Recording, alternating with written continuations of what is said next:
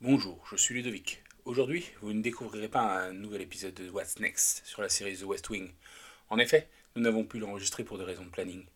À la place, nous diffusons le premier podcast que nous avons enregistré avec Florian, où nous discutons de la série The Mandalorian. N'hésitez pas à nous faire vos retours sur notre Discord, le lien est en description. A bientôt et bonne écoute. Ça y est, on y est après plein de péripéties. Le dernier épisode de The Mandalorian, euh, comment tu l'as vécu, euh, Florian? Alors je l'ai vécu comme euh, bah, comme un, un sacré roller coaster. Donc beaucoup beaucoup d'actions dans, dans, ce- dans cet épisode et également beaucoup de retournements assez fracassants et inattendus. Donc plutôt un très bon épisode pour moi qui, soulève pas mal de questions. Et donc j'ai hâte de voir ce que va donner la suite. Et toi, comment tu l'as vécu? Alors, le l'épisode m'a bien, euh, je suis bien rentré dans l'épisode avec euh, cette cette capture de de vaisseau euh, de vaisseau de l'Empire Le et, et le rappel surtout à l'histoire de Star Wars, notamment la, la destruction d'Alderaan euh, à un moment au, au- au tout début de l'épisode. Et puis, euh, et puis, Miss Mandalorian, de toute façon, euh, t'as pas le temps euh, de respirer. L'épisode, il fait que 30 minutes quasiment, ou je sais pas, 35. Ah, Celui-ci était un peu, plus, un peu plus long que les précédents. Les, les deux, euh, je crois que les deux précédents excédaient à peine la, la demi-heure. Mais il y a une raison pour laquelle c'est plus long, c'est qu'il y a 5 minutes à la fin qui ont rien à voir avec le reste de l'épisode. C'est vrai. Donc, on va dire ça dure 40 minutes. et de toute façon, t'as pas le temps de respirer. Euh, et euh, non, l'épisode m'a plu. euh, le, le déroulement, c'est toujours direct. De toute façon, il n'y a pas de dialogue, on va dire, qui servent à rien dans, dans, la série en, règle générale. Et dans cet épisode, ça part, ça part à, à, à 100 à l'heure.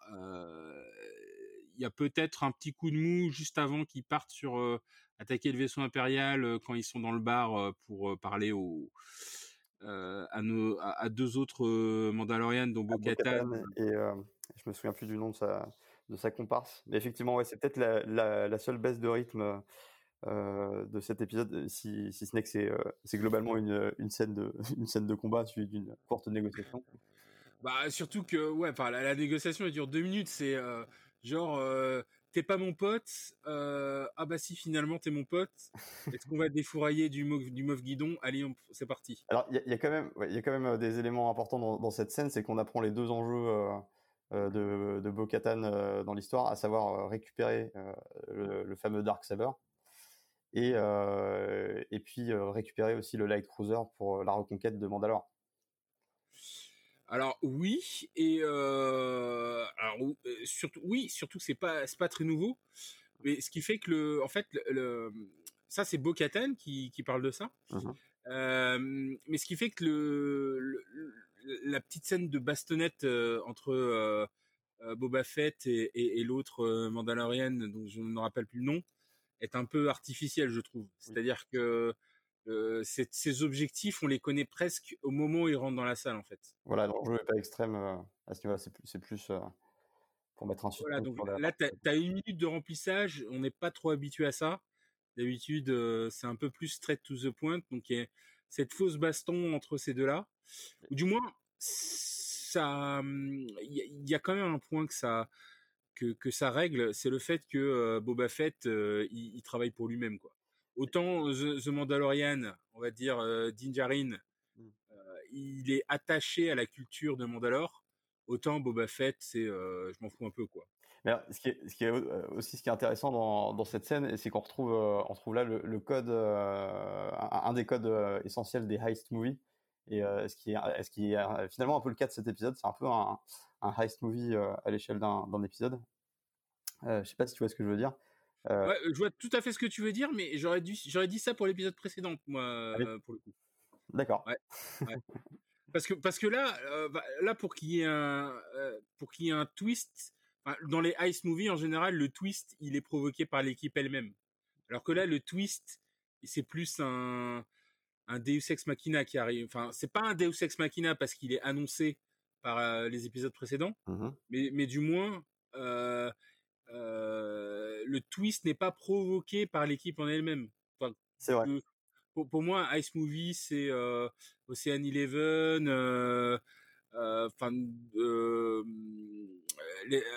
le film avec les magiciens, les insaisissables. Enfin, il y a tout un tas de, de Ice Movies comme ça qui sont intéressants.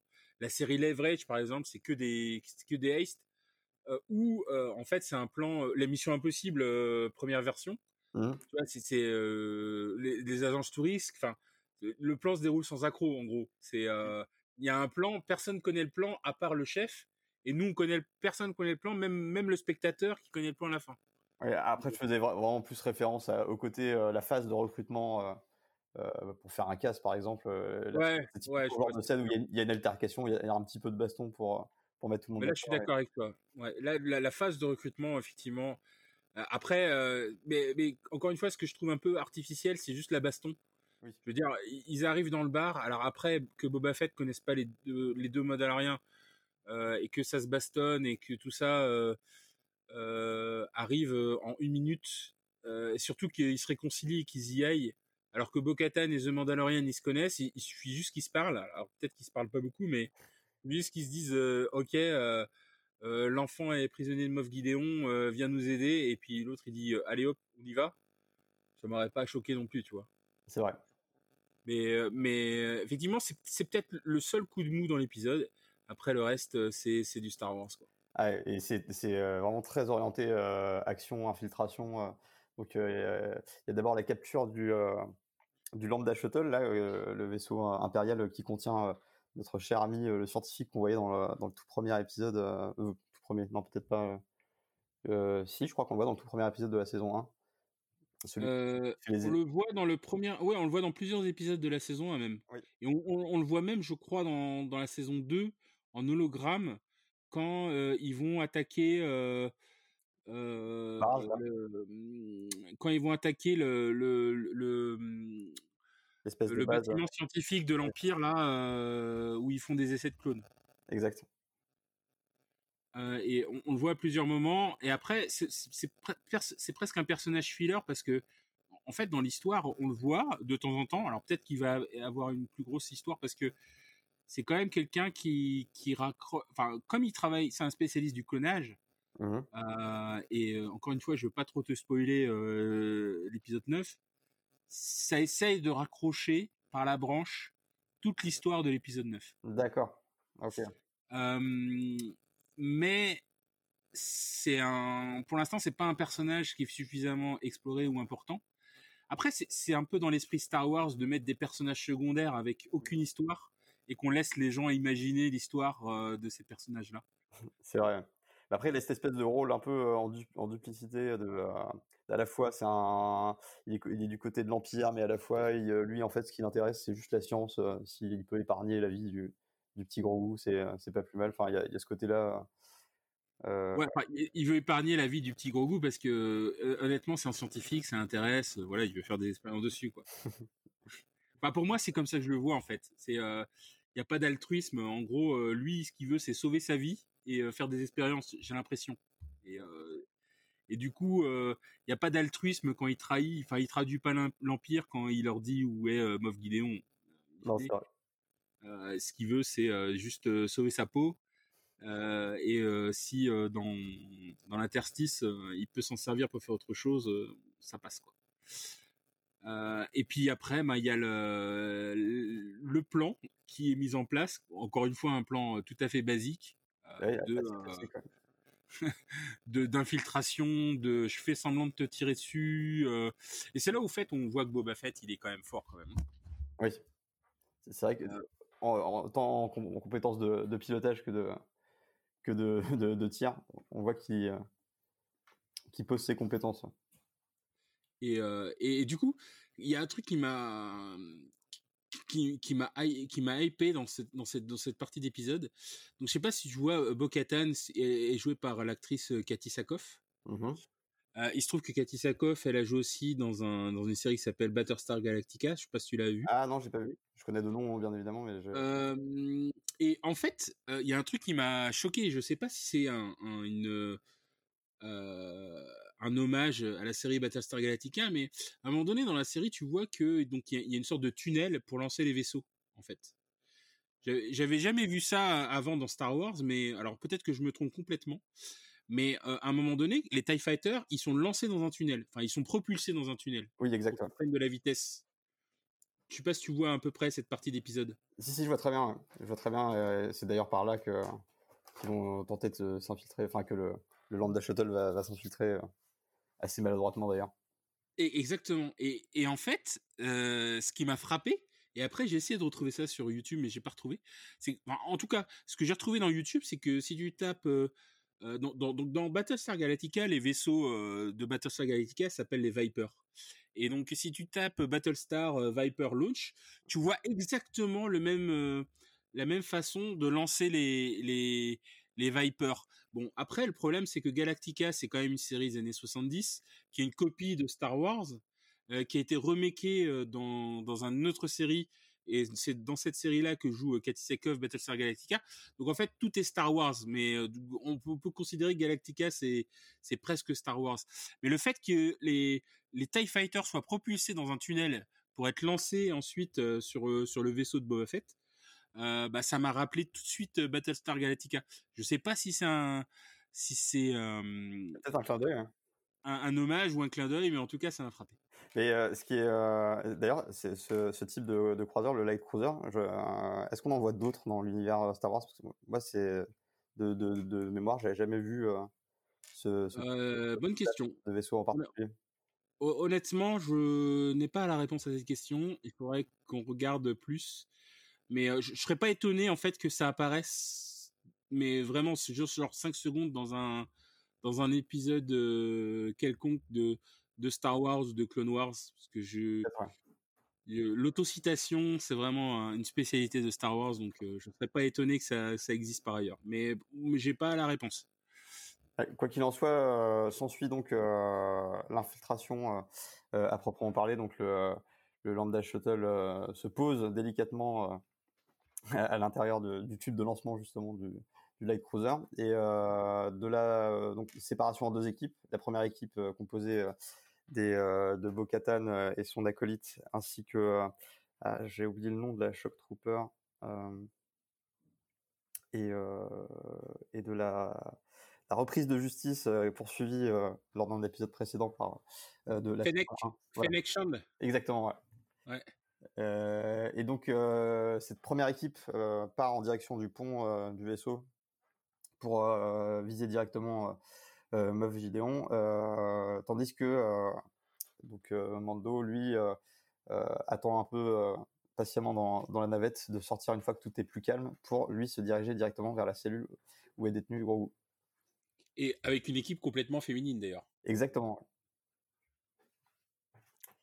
Le plan donc de, de, de, Mando consiste à stopper au plus vite les, les Dark Troopers. Donc il a un tube de code d'accès qui lui permettent de verrouiller la, chambre où sont stockés ces, euh, ces fameux euh, Dark Troopers, qui sont, euh, je le rappelle, des droïdes très très évolués, dérivés un peu du, de l'aspect des, des, Stormtroopers.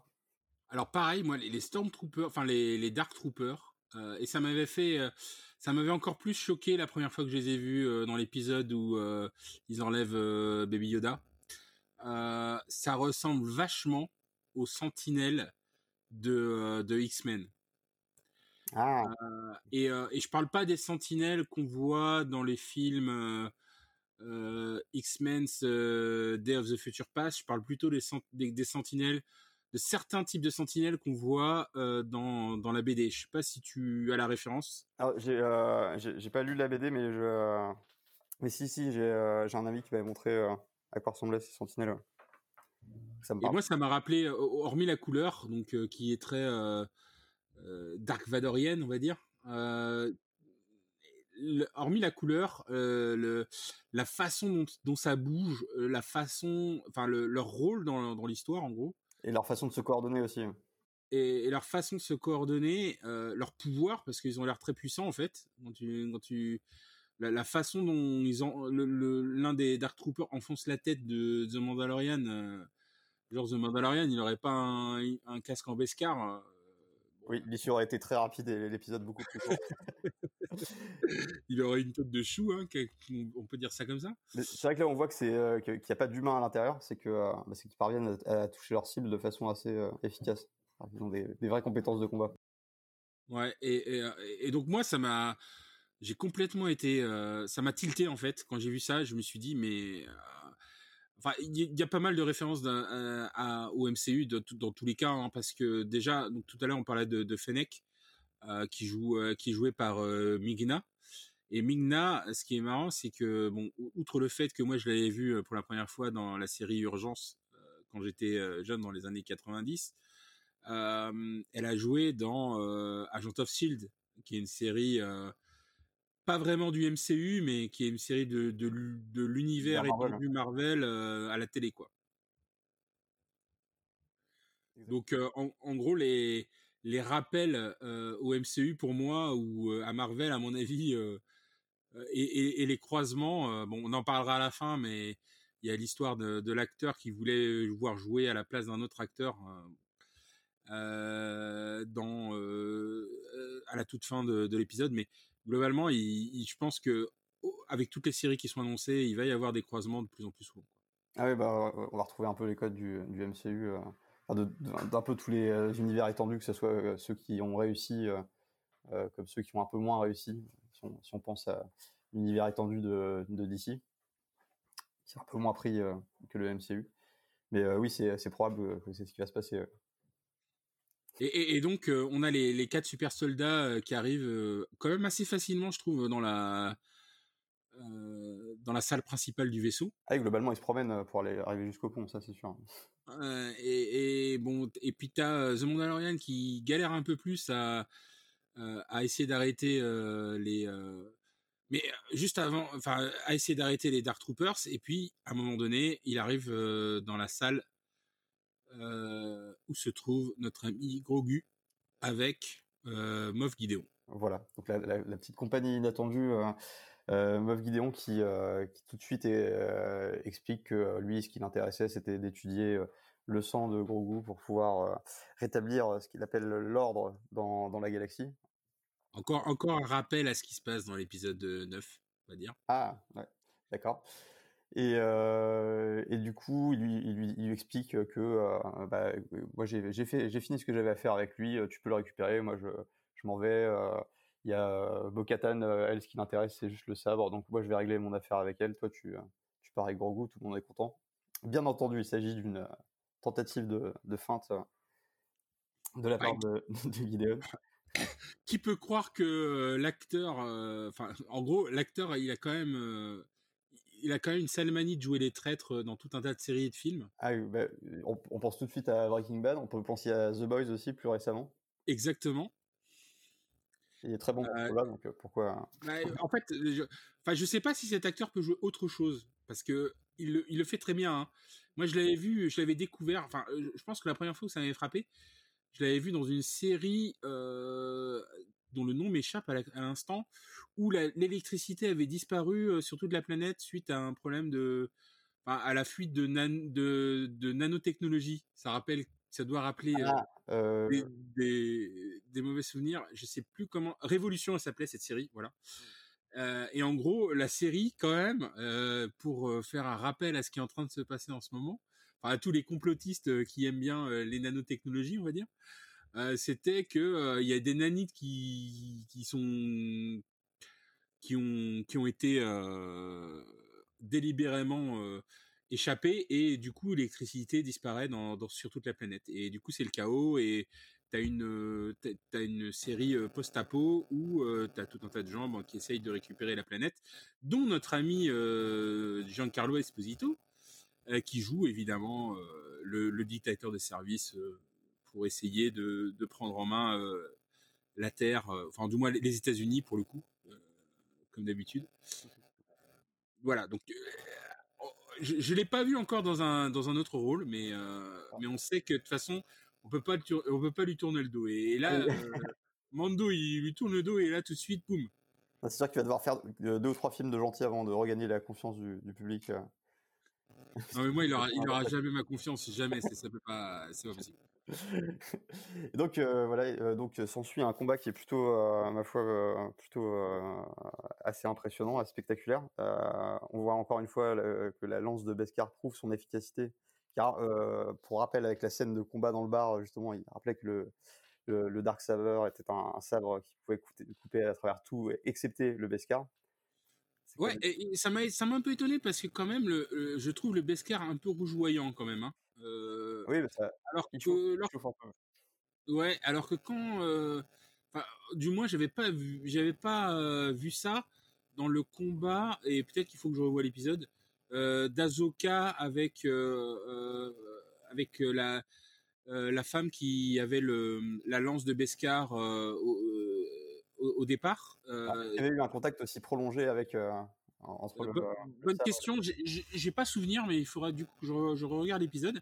Mais là, euh, en fait, pour un, alors, est-ce que c'est juste le fait que ça chauffe et que du coup, euh, bah, le, tu peux pas reprendre le manche euh, du, de l'endroit où ça a chauffé, ou alors est-ce que ça a vraiment coupé? Je, je sais pas trop. Mais du coup, ça, m'a mis le doute sur le fait que les, les, sabres laser pouvaient pas couper du Beskar, moi personnellement. Mais et bon bref, le, notre ami notre ami Mando évidemment gagne contre euh, Moff Gideon, ce qui, est un effet collatéral un, peu étrange quand il revient dans dans, dans la salle des machines dans le vaisseau où il y a nos, nos, quatre super soldats qui, qui, qui attendent Mando en fait. Exact. Le petit petit imprévu donc alors effectivement il ramène Gideon sur le pont où se trouve le reste de, de, la compagnie et on apprend que bah, le Dark Saber ça se refile pas comme une boîte de chocolat, ça se ça se gagne en combat et que ça va pas être si simple que ça de, de le céder à Bo-Katan qui, qui, ne peut pas le récupérer aussi simplement que lui propose Mando, ce qui pose ce qui pose problème. Et Ouais, cette partie-là est un peu bizarre parce que, enfin, du, du moins, euh, tout l'internet est un peu jasé parce que euh, il se trouve que euh, il y a déjà eu un cas où le le sabre laser noir a été refilé sans combat dans la série Clone Wars. D'accord. Mais bon, évidemment tous les plot holes sont explicables, donc à la fin, euh, il y a forcément une explication. Mais euh, ça va certainement servir en tout cas de point de départ euh, à la saison 3 de la série. Bah, espérons, parce que c'est vrai qu'il y a peu d'autres pistes de lancement, en tout cas sur la, sur la, voie mandalorienne de, de la série, car alors après, si on, si on passe sur la suite des événements, il y a un retour pseudo inattendu, mais un peu téléphoné quand même, des Dark Troopers qui avaient été évacués par le, par le SAS par Mando juste avant sa rencontre avec, euh, avec Gideon. il volait quand même, hein, donc euh, les faire avoir, les faire euh, disparaître dans l'espace, c'était un peu facile. C'était voilà, c'était un peu temporaire comme comme solution. et du coup, retour des, Dark Troopers et qui, assiègent impitoyablement le, pont et commencent à marteler de leur point d'acier la, double porte du, pont pour un effet dramatique et des plus des plus réussis. Euh, et là, attention, que se passe-t-il? Euh, Gideon, lui, euh, profite de la confusion pour s'allonger tranquillement et poser sa cape sur un blaster qui traînait par là. Pour, et attend son, le, bon moment offert par, le, par les Dark Troopers pour, retourner un peu la situation. Mais là, arrivée inattendue d'un X-Wing alors, euh, déjà, grosse surprise. Toi, qu'est-ce que t'as, comment t'as vécu l'arrivée de ce X-Wing? Alors, à ce moment-là, je me dis, bon, forcément, il y a un Jedi à l'intérieur de ce, X-Wing. Je me dis, voilà. bon, je, je sais pas lequel, euh, et puis euh, je sais lequel quand. Enfin, à, vrai dire, malheureusement, Twitter m'a tweeté, m'a, un peu spoilé en mettant Luke en, en, en trending topic, mais Globalement, euh, ça m'a confirmé le fait que c'était bien Luc. Euh, quand dès que j'ai vu le gant noir, j'étais persuadé que c'était euh, Luc. Et, et, à ce moment-là, je me dis bon, je me dis est-ce qu'ils vont montrer le visage? Est-ce qu'ils vont montrer son visage? C'est ça la question. bon, déjà, il, défouraille, les Dark Troopers en 2-2. facile. Ah, hein. voilà, pareil, il se promène. Il y a un, élément qui m'a qui m'a marqué quand même, c'est l'usage d'une. c'est un usage de la force qu'on retrouve peu chez les chez les, chez les Jedi, à savoir le, le Force Choke. Ouais. Sur le, sur le dernier Dark Trooper, qui l'écrase comme une canette. Mais ce qui, ce qui, confirmerait en fait que, enfin, un, vraiment un, avec Ahsoka, je pense, sont deux Jedi qui ont vraiment euh, une, qui sont à part dans la dans, dans, dans la mythologie Jedi, c'est-à-dire que aujourd'hui dans la mythologie Jedi, il y a il y a plus de deux Jedi, mais trois, Jedi, trois types de Jedi. T'as les Jedi euh, euh type euh, Yoda, Obi-Wan, qui ont une vue assez théologique de, de, de, de, du fait d'être Jedi. T'as euh, notre ami euh, Dark Vador et tous les euh, tous les fils, tous les maîtres 6 qui voient le, le, le, fait d'avoir le pouvoir de la force comme quelque chose de qui, a à voir avec le fait de prendre le pouvoir. La passion égale le pouvoir. Et puis tu as les Jedi gris en fait. Et euh, moi, le fait qu'il écrase, écrabouille de cette manière-là, me dit qu'il est un peu entre les deux. C'est-à-dire, les Jedi gris, c'est euh, les gens qui, en fait, euh, sont entre eux le fait d'être un, quelqu'un qui est très attaché à la, théologie Jedi et, quelqu'un qui est très attaché au pouvoir, donc qui ont trouvé le juste milieu en fait entre le fait d'être un, un, Jedi un Jedi, euh, on va dire, euh, si on faisait la comparaison avec le religion, le fait d'être euh, quelqu'un qui soit très très croyant et qui, qui croit au-delà du fait de la raison de la religion, quelqu'un qui utilise la religion pour son propre intérêt, on va dire, et, et entre les deux, tu as les gens qui, qui essayent de retirer le tout, tout, toute la substantifique moelle, enfin le, le positif de, de la religion. Et pour moi, le fait qu'il utilise ce pouvoir de cette manière-là, euh, je pense pas qu'un un, Jedi euh, euh, qui respecte euh, de A à Z ce qu'est l'esprit d'un Jedi aurait utilisé ce pouvoir de cette manière-là, en fait. Non, il aurait déconnecté le port USB du, et l'alimentation du. Ouais, voilà. Et puis jusque là, il les avait, il avait juste besoin de le découper, tu vois. L'utilisation de la force dans certains cas est un peu bizarre vu la, la puissance du sabre laser en fait. déjà le sabre laser en lui-même, c'est quand même l'outil le plus puissant de la galaxie, ça découpe tout euh, comme du beurre quoi. Donc euh, euh, il a défouraillé quand même une demi douzaine, bah, deux, deux douzaines de de Dark Trooper en deux secondes quoi. En, la, on en prend les mots de Gideon? Ouais, la scène elle dure genre une minute, une minute trente, soit pas plus. Hein. donc euh, ça va ça va très très très vite. Et puis et puis là on, voit que c'est c'est lui euh, avec le là c'est le drame, il, monte son visage. Oui. Et euh, alors déjà thème musical de, de Luc. Alors pour le coup j'ai eu un, tel euh, moment de j'ai eu un, moment de blocage sur alors attends est-ce que c'est Luc? Et puis là il y a le thème musical qui, qui démarre et qui m'a confirmé ce que je voyais parce qu'il y a, il y a quand même, même si c'est très bien fait, il y a quand même une espèce d'étrangeté qui émane de, de ce visage qui est euh, reconstruit. Il y a une dissonance cognitive. En fait, pour moi, mon cerveau ne peut pas accepter que ce soit vraiment Luc. Euh, voilà. D'ailleurs, c'est pas vraiment Luc en fait. Et ça va tant que, tant que les lèvres ne bougent pas. Voilà, on est un peu dans l'Uncanny Valley euh, euh, à ce moment-là. Et malheureusement, dès que ça commence à parler, ben là, il y a un, pour moi, il y a un gros problème. Alors après, je j'y crois. Hein. Enfin, je veux dire, euh, je me laisse aller dans l'histoire. Je suis content que ça soit Luke. C'est logique que ça soit Luke presque, parce qu'il n'y a pas 150 Jedi sur le sur le terrain. Il n'y avait pas de raison que ça soit Ahsoka euh, qui qui vienne chercher euh, Grogu. Enfin, c'était un peu bizarre. Donc, après, ils auraient pu en sortir un, un nouveau. Bah, en fait, il y avait dans, le, dans la mythologie le seul Jedi qui reste euh, dans la, enfin, dans, l'univers euh, canonique, et le seul Jedi qui, les seuls Jedi que l'on a vus en tout cas, c'est Ezra, euh, Luke et et Ahsoka en, gros. Ouais, donc il n'y avait pas énormément de possibilités. On élimine Ahsoka. Ezra n'a pas été introduit ni euh, euh, ni pitché, ni enfin il y, a aucun indice, il y avait aucun indice à soit Ezra. Et globalement, la seule raison, le seul jet logique, c'est ça ne pouvait être que lui qu'une fille quand on réfléchit. Ouais, mais ils ont assez bien, ils ont assez bien réussi à le, à le cacher. Mais alors je me posais une question, c'est, c'est bien sa voix, c'est le vrai, c'est vrai, c'est Marc Hamill qui, qui double. Alors, je, je pense, je, je, suis pas sûr que ça soit sa voix, sa voix. Ce qui est sûr, c'est que dans les crédits de fin, il y a bien Marc Hamill. Alors, et ce qui me pousse à, penser à ça, c'est que aussi j'ai vu passer un tweet de Marc Hamill qui, qui exprime à quel point ça a été difficile de cacher son implication pendant un an dans, dans, le projet et d'éviter. Il n'est pas apparu sur le. Enfin, ce qui est certain en tout cas, c'est que c'est une doublure qui était sur le set. Euh, et, alors, et, je, je, pense que c'est sa voix, hein, je, pour le coup.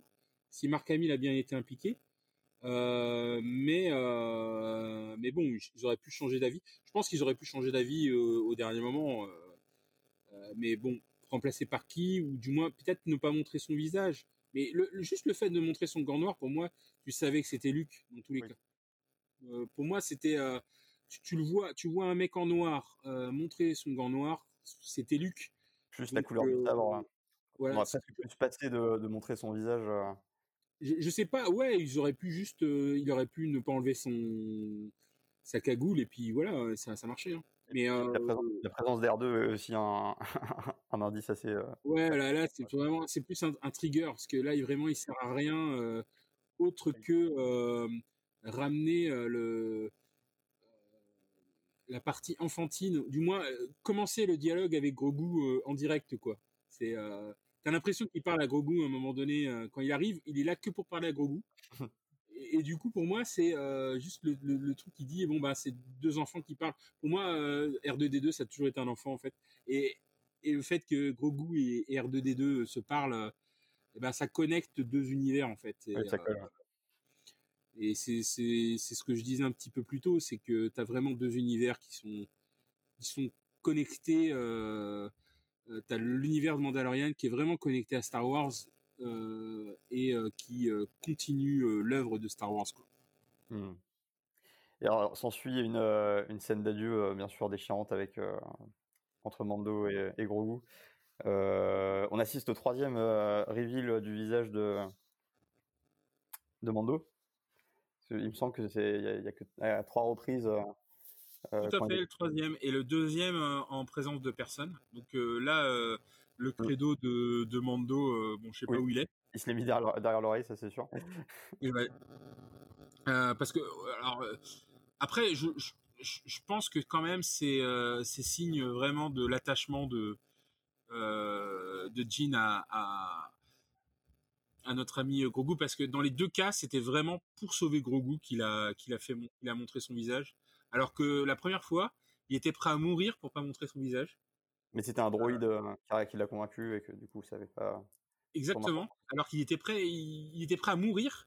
Et là, dans les deux cas, uniquement pour sauver Grogu. Euh, enfin, dans le premier cas, pour sauver Grogu, pour pour avoir la, localisation de, de Moff Gideon dans, dans l'avant-dernier épisode. Et là, il montre son visage. L'attachement.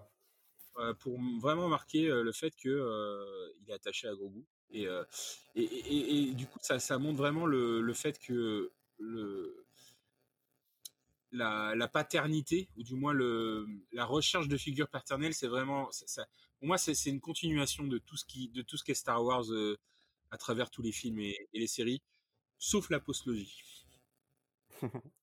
Mais alors, gros détail qui m'a manqué, moi, c'est euh, il va pas, il va pas redonner la, petite babale qui vient du Razor Crest. C'est le. Euh, euh. Ah oui, oui, t'as raison.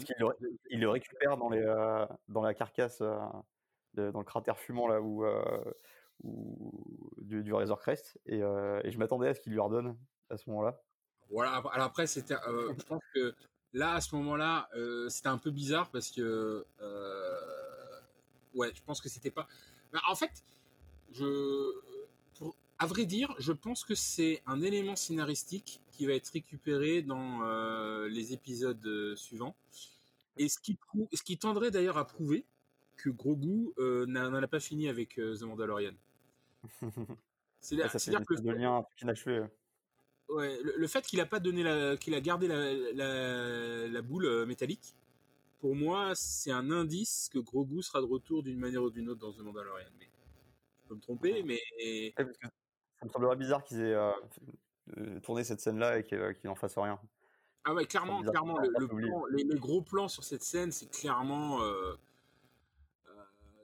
comment, comment on dit ça en termes scénaristiques déjà Un fusil de Tchekhov Ouais, exactement, c'est ça, c'est un, un, fusil de Tchekhov. Clairement, ça va être utilisé, et, clairement, ça va être utilisé soit avec euh, peut-être un nouveau phone qui va être attaché à The Mandalorian, in fine. Parce que quand tu regardes, je, je, me, suis rematé les trois premiers épisodes, le, le fait de d'éduquer des enfants, ça fait partie de la culture de Mandalore, en fait. les fameux euh, foundlings. Les, les, les foundlings, quand, quand, il récupère le, le Beskar la première fois dans le premier épisode, il, dit bien euh, donne le reste aux Phonelings. Quand il récupère encore plus de Beskar dans le troisième épisode, il dit bien euh, donne le reste aux Phonelings. Donc la, culture des enfants est très importante dans la culture mandalorienne. Donc notamment des orphelins. Ouais, des orphelins. Et donc, du coup, cette boule me dit, va réapparaître quelque part, euh, soit avec un autre Phoneling, soit avec le retour de, de Grogu d'une manière ou d'une autre. Ouais, ou tout simplement comme un rappel de, de Grogu, euh, comme une espèce de souvenir. Bon, bah du coup, est-ce que tu est-ce que t'attends la, la saison 3 avec impatience et qu'est-ce que tu bah penses de, toutes les séries euh, dérivées qui ont été annoncées à côté? Alors, euh, les séries dérivées qui ont été annoncées, j'ai en mémoire, j'ai que The Book of Boba Fett, donc qui est un, peu annoncé par la scène post-générique. Oui, voilà. Avec vraiment, vraiment des rappels à Retour vers le Jedi. Moi, du coup, j'ai eu, quand j'ai vu cette j'ai eu envie de regarder Retour du Jedi. j'ai fait d'ailleurs. Ah, c'est sûr. Et, j'espère qu'on aura la réponse à comment, comment Boba Fett s'est sorti, sorti, du mauvais pas dans lequel il s'était littéralement jeté dans le Retour du Jedi, me semble. Euh, ouais, ouais, bah, euh, je pense que effectivement, peut-être qu'il y aura. Alors moi, je suis même pas très curieux de, de ça en fait, euh, parce que là, en gros, la, dernière, la dernière scène de la série, t'avais un Boba Fett méchant dans l'Empire contre-attaque et Retour du Jedi. Là, t'as un Boba Fett, mmh. on va dire chasseur de primes, mais il y, y, a une grosse, enfin, qui était redevenu chasseur de primes, qui, qui était du, qui faisait du donnant donnant sur sur Grogu mais, mais qui a eu. Qui, c'était quoi l'intérêt, en fait, pour, pour Boba Fett de, d'aider euh, The Mandalorian à ce moment-là? Il n'y a pas trop d'intérêt, hein, parce que euh, quand tu regardes bien, il a récupéré son, il a récupéré son armure. il a sauvé The Mandalorian une fois. je veux dire, The Mandalorian lui doit plus de choses que Boba Fett doit quelque chose. Et du coup, le fait que dans la dernière scène, ils redeviennent euh, méchants en tuant tout le monde. Et, notamment euh, le l'ex-sbire de de, de, de, notre ami euh, Jabba the Hutt qui a mangé un peu trop de cassoulet pendant quelques années là. C'est vrai. Et, qu'est-ce qui, enfin, je, je sais pas trop. Par contre, bah, du coup, je, suis assez intrigué par, par, le fait que Boba Fett soit une série. Je sais pas si ça va être une série unitaire, mais euh, le fait de savoir de comment Boba Fett n'a pas été tué m'intéresse moins que sa trajectoire en tant que méchant, gentil ou, du moins anti-héros, quoi. Mais c'est vrai, mais d'autant plus que euh, sa prétendue mort était tellement euh, anecdotique d'un point de vue de la réalisation je crois que ça doit être un plan de 3 secondes où on le voit tomber dans le, dans le truc et, euh, et ensuite tout le monde s'en fout. C'était ouais, marqué d'ailleurs le. Non mais clairement le problème, le problème de Boba Fett, c'est tout un problème de, de, de, de personnage dans Star Wars, c'est que euh, in fine on préfère la vie qu'on a imaginée pour eux que ce qu'on voit à l'écran. C'est pour ça que j'aimerais pas qu'on qu'on mette à l'écran comment il a été sauvé parce que in fine on s'en tape complètement. Euh, je préfère que euh, euh, Boba Fett, voilà, bon bah il s'en est sorti, bon bah voilà, maintenant qu'est-ce qu'il devient quoi? Est-ce qu'il va devenir un méchant? Est-ce qu'il va devenir un gentil? Est-ce que c'est un, anti-héros? Euh, Voilà, c'est ça m'intéresse plus que comment il a réchappé au, Starla, au Sarlac dans, dans, l'épisode de, Et alors pour les autres séries annoncées, tu peux nous en faire une petite liste Alors, en fait, du coup, il y a dans l'univers Mandalorian, enfin, il y a, y, a, y a, une dizaine de séries qui a été annoncée pour Star Wars, mais du moins dans l'univers Mandalorian, il y a quatre séries. donc, il y a The Mandalorian, il y a The Book of Boba Fett, euh, et il y a la série sur Azoka. Donc ça, par contre, moi, je Mmh suis vraiment hypé par Azoka. Euh, Ouais, L'épisode d'Azoka, pour moi, c'était le meilleur de la saison, euh, il est magistral, ouais. notamment au niveau euh, cinématographique, euh, au niveau de l'image, au niveau de l'histoire, euh, au niveau de son rappel euh, à, à l'esprit japonais de Star Wars, on va dire. Mmh Euh, donc Azoka, Même par euh, l'architecture du de l'espèce de village, heu, ouais, ouais, par voilà, l'espèce de village, euh, les gens qui jouent à l'intérieur, et puis le Jedi en lui-même. Le Jedi, c'est le samouraï. C'est- Comme je disais tout à l'heure, le Jedi c'est le samouraï, le The Mandalorian c'est le cowboy. C'est euh, bon, T'aurais fait un film qui s'appelle Cowboy versus Samouraï, tu te dirais bon bah c'est un petit peu un... c'est peut-être le titre euh, euh, d'un futur nanar, mais euh, concrètement c'est ça quoi. Ouais, ça marche bien. Et euh, donc Azoka, franchement, ça m'intéresse. Et puis il y a une autre série aussi dont on sait un peu moins de choses, c'est euh, euh, The Rangers of the New Republic. Euh, on dit qu'il y aurait euh, Cara Dune dedans, mais on n'en sait pas plus. Et honnêtement, bah, ça m'intéresse aussi de, de savoir. euh, bah, moi, je, je pense que dans The, The Rangers of the New Republic, il va y avoir, par exemple, ce personnage qu'on a vu à deux reprises dans, dans, la, dans la saison, de, euh, de pilote de, de X-Wing, qui est joué par un acteur euh, coréen-canadien, qui joue dans une autre série que j'adore, qui au Canada. Euh, alors, je- je- le nom de la série m'échappe là. Euh, c'est une série qui se passe dans un, donc qui est tenue par des euh, des immigrés euh, coréens, donc euh, et qui tiennent une épicerie parce que du coup, euh, nous on a les épiceries arabes euh, en France, mais euh, au Canada c'est plutôt des Coréens qui tiennent euh, qui tiennent les, les épiceries. Euh, et c'est une série un peu humoristique euh, qui euh, qui parle d'une famille donc d'immigrés euh, euh, coréens au Canada et de leurs petites histoires. Euh, C'est une sitcom en fait euh, globalement. Et donc c'est ce l'acteur qui joue le père dans la série, donc joue le, pilote euh, X-wing. Euh, et je pense que je serais pas surpris qu'on revoie cet acteur-là dans, dans la nouvelle série. Et ben, c'est ce qu'on va découvrir, je l'espère, le plus rapidement possible. Parce qu'on sait que The Book of Boba Fett, c'est pour décembre 2021, enfin, tel que ça a été annoncé, à la fin du dernier épisode, heu, du Mandalorian. Ouais, on, on sait que et a priori, selon les certaines rumeurs, euh, Mandalorian devrait suivre. En, en tout cas, en termes de production, Boba Fett va commencer avant. Ensuite, il y aura The Mandalorian. Euh, je pense qu'Azoka et, The Rangers of the New Republic seront un petit peu en parallèle de, de- de- de- des productions des autres. Euh, toujours produit par euh, donc le euh, comment ça s'appelle euh, Boba Fett sera produit par euh, Robert Rodriguez euh, qui a qui tourné le pilote d'introduction de Boba Fett euh, euh, et toujours à la coproduction avec euh, nos amis euh, John Favreau et, et, Dave. Azoka sera produit par Dave Filoni, donc qui a fait l'épisode de- d'introduction de d'Azoka. Euh, et euh, sur les deux autres, donc The Mandalorian toujours produit par John Favreau et Dave Filoni, et euh, sur The Ranger of New Republic, ça sera produit par une réalisatrice dont j'ai malheureusement oublié le nom, qui, je crois, a aussi tourné quelques, quelques épisodes de, de, de- de la série, à vérifier. Là, je, je- je- sur The Ranger of the New Republic, honnêtement, il y a assez peu, assez peu de réponses. Il y a aussi réalisé par ça me va.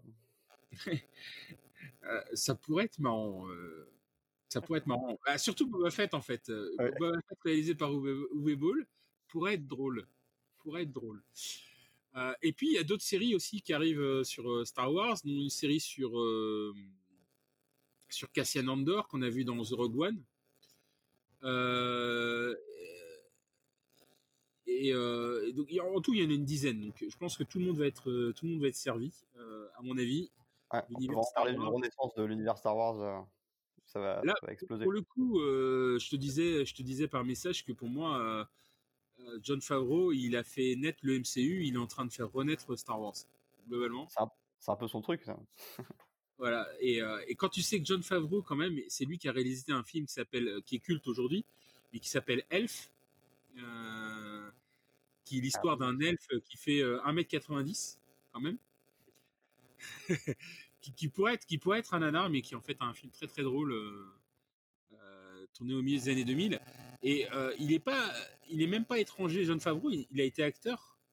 il a commencé comme acteur et il a joué dans Daredevil, le premier film, comme sidekick de Daredevil. Exact. Donc c'est pas, c'est pas, je pense que c'est un passionné de ces univers-là. et après, il peut, il a plein de défauts. Hein. On, ne peut pas dire que les, scénarios soient bien léchés. Mais par contre, l'exécution à la fin, de, de, ses films. Moi, j'adore le film qu'il a un film euh, sur la cuisine, sur un food truck qu'il a fait qui s'appelle Chef. Euh, c'est un très bon film. Je pense qu'il a, c'est un très bon, il est très très bon en exécution. Et globalement, moi, je suis pas, moi, j'aime bien les gens qui savent raconter des histoires et je pense qu'il sait raconter des histoires. Ouais, ça, on peut pas, on peut pas dire le contraire. En tout cas, euh, bah, j'ai hâte de continuer à voir son, son travail par la suite, ainsi que ceux des autres parce que il va y avoir beaucoup de matière de ce que je peux comprendre. Ouais, et là, sans parler des, des films aussi, puisqu'il y a un film qui est prévu avec réalisé par Taiki Waititi qui a qui est apparu dans le rôle du robot dans la première saison.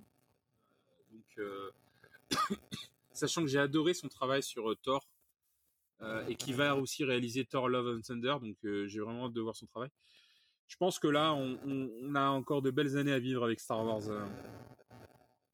et euh, j'ai hâte, de, euh les vivre. Également. Eh, merci Florian. Et puis, j'espère que tu reviendras pour parler d'autres, d'autres sujets aussi intéressants. Mais avec grand plaisir. Merci et à bientôt. Merci à toi.